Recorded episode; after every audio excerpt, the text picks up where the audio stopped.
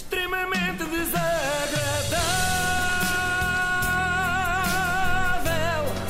É mais forte do que é. E ao longo desta semana falou-se muito da família real britânica, só que se calhar já chega, não é? Se calhar está na hora de falar da família real que realmente interessa. E é por isso que hoje vamos até à Casa de Bragança. Dom Duarte Pio deu uma entrevista ao Observador. É a família real aqui, só para ti. oh, oh. O Luís está perdido. Que é isso? Ainda bem que não sabes. É a Uma Maria Leal. de Maria Leal. Leal, real. Bom, e viu-se confrontado. Esquecemos de tossir em cima Pois, da piada pois, da Inês. pois, pois. Agora, não, agora não repito. Viu-se Sim. confrontado com a seguinte pergunta logo a abrir a entrevista: Foi convidado para o casamento do príncipe Harry?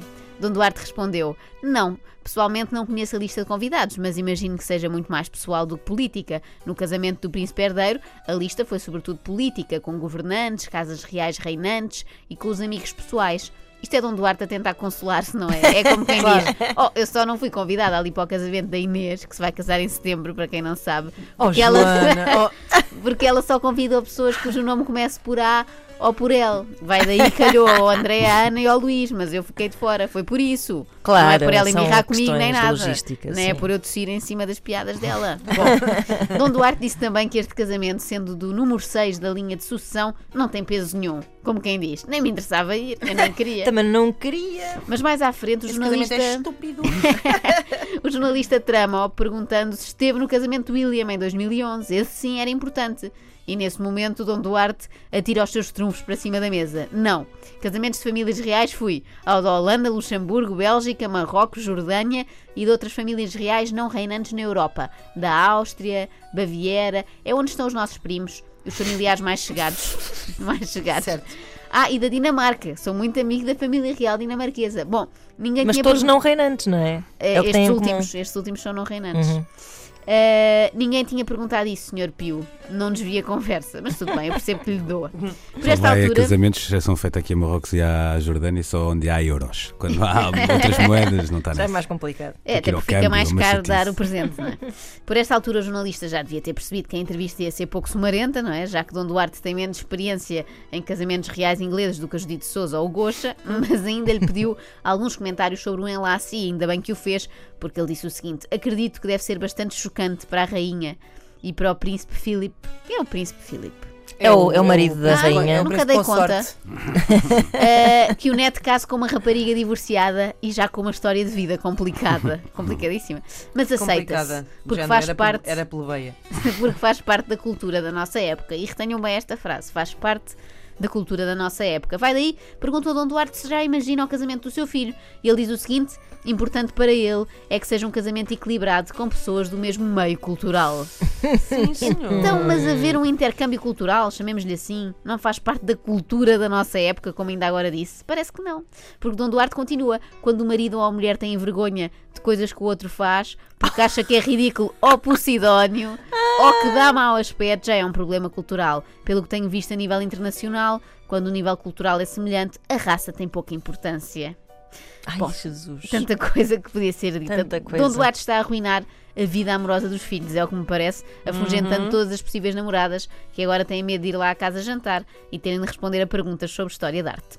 Bom, mas o pior vem agora. O importante é que os maridos e as mulheres dos meus filhos percebam que ao entrarem na nossa família assumem obrigações e que não podem fazer o mesmo que fariam se estivessem noutra família qualquer. Têm que ter uma certa responsabilidade para com o país. Mas qual país? Só se for o País das Maravilhas, que é o único em que Dom Duarte pode sonhar ser rei, não é? No nosso está tudo ok, façam o que quiserem. Sobre a cerimónia propriamente dita do casamento dos filhos, Dom Duarte faz uma previsão. Não digo que vai ser um casamento tão espetacular como o nosso.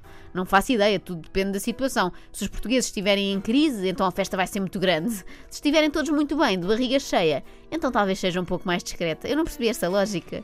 Se estiverem em crise, vai querer esfregar-lhes na cara que tem uma mesa de marisco e 30 tipos de queijos diferentes. Se não, escusa de ser. Uma coisa eu sei, sobre o casamento do filho de Dom Duarte. Vai ser longo. Imaginem o padre. Afonso de Santa Maria, João Miguel, Gabriel, Rafael de Herédia de Bragança. É de sua livre vontade casar com Sandra Silva? Chamei-lhe Sandra só para enervar o Dom Duarte, só para ficar nervoso.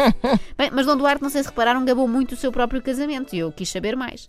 E o jornalista também, felizmente. E ele contou: no nosso estiveram 3 mil e tal O pessoas. quê? E depois houve os que não tinham sido convidados, falsificaram convites. Houve situações muito cómicas, pessoas que eram conhecidas dos jornais e da televisão e que por isso os seguranças deixaram passar, mas que eu não tinha convidado. Houve quem tivesse falsificado convites e mandado para algumas personalidades, entre as quais Lili Canessas.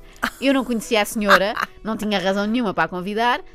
Mas eu deixei entrar também o que é que ia fazer. E como é que nós não Claro. nos lembrámos disto? Agora sim, amigas, podíamos ter Epá, ido ao casamento do. Duarte. Era. Não era incrível? Era Adorava ter invadido o casamento para comer coisas com as mãos e, sobretudo, para dançar o apito ao comboio e envergonhá-lo a ele. Para e de Posidónia, Cadaval. fundo. Sim, sim, sim. Só mandar uma posidonice. não é? Gravatas na cabeça, mesmo não usando gravata. É assim, levávamos gravatas já postas na Só cabeça. fazer coisas que não batessem certo com o nível cultural Sim, da família Bragança. Bem, mas a melhor pergunta de todas é esta, deixei-a para o fim, propositadamente. Está preparado para a possibilidade do seu filho se casar com uma atriz de Hollywood? Dom Duarte responde: absolutamente não. Deve ser muito problemático ver a mulher na cama com outro.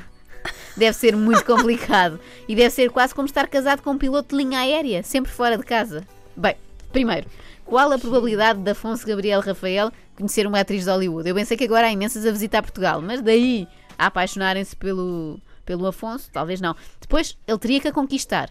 Talvez, sendo ela americana, ele conseguisse convencê-la de que Portugal é uma monarquia e o pai é mesmo rei. Talvez, pronto, ainda dou de barato.